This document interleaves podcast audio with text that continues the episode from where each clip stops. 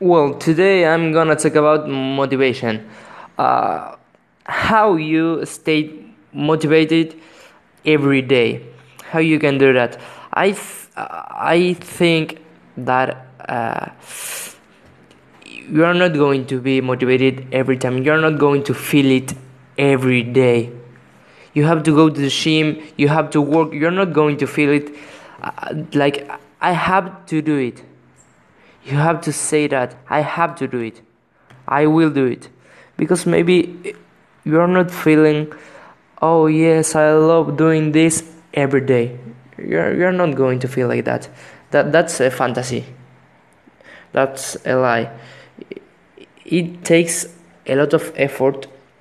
You have to think a lot and and figure out how to uh, do the things without thinking you know? Like you have to take one thing and uh, make it a habit. What is a habit? An habit is a thing that requires less effort to do it because it's uh, already in your mind, it's already in your life. And to start uh, an, an habit, you have to do it for 30 days. You have to do it for 30 days, and that thing is going to be a part of your life.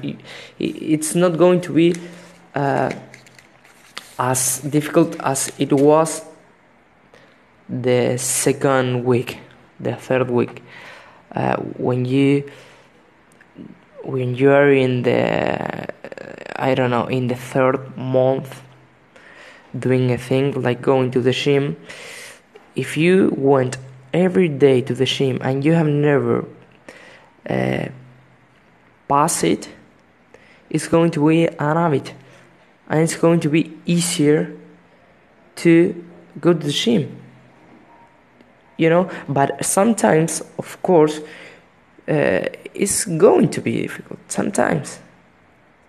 Sometimes you're you're too uh, you don't want to go because you just wanna lay on on the bed to sleep.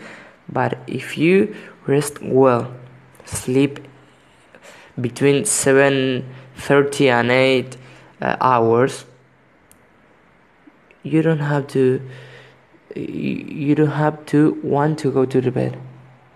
You have already rest what your body needs.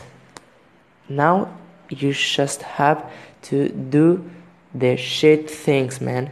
You just have to go to the gym you just have to study and work. Those three things you have to do it and maybe maybe it's not going to gym maybe it's uh, playing football. I don't know. Uh, you, you know what you have to do. Just write it. Read every day. And think think that it's not always going to be easy to do it. You don't have to feel it. Take the thing take this quote. You're not going to feel it. You don't have to feel it. You just have to do it. Do it. Well bye. This is everything for today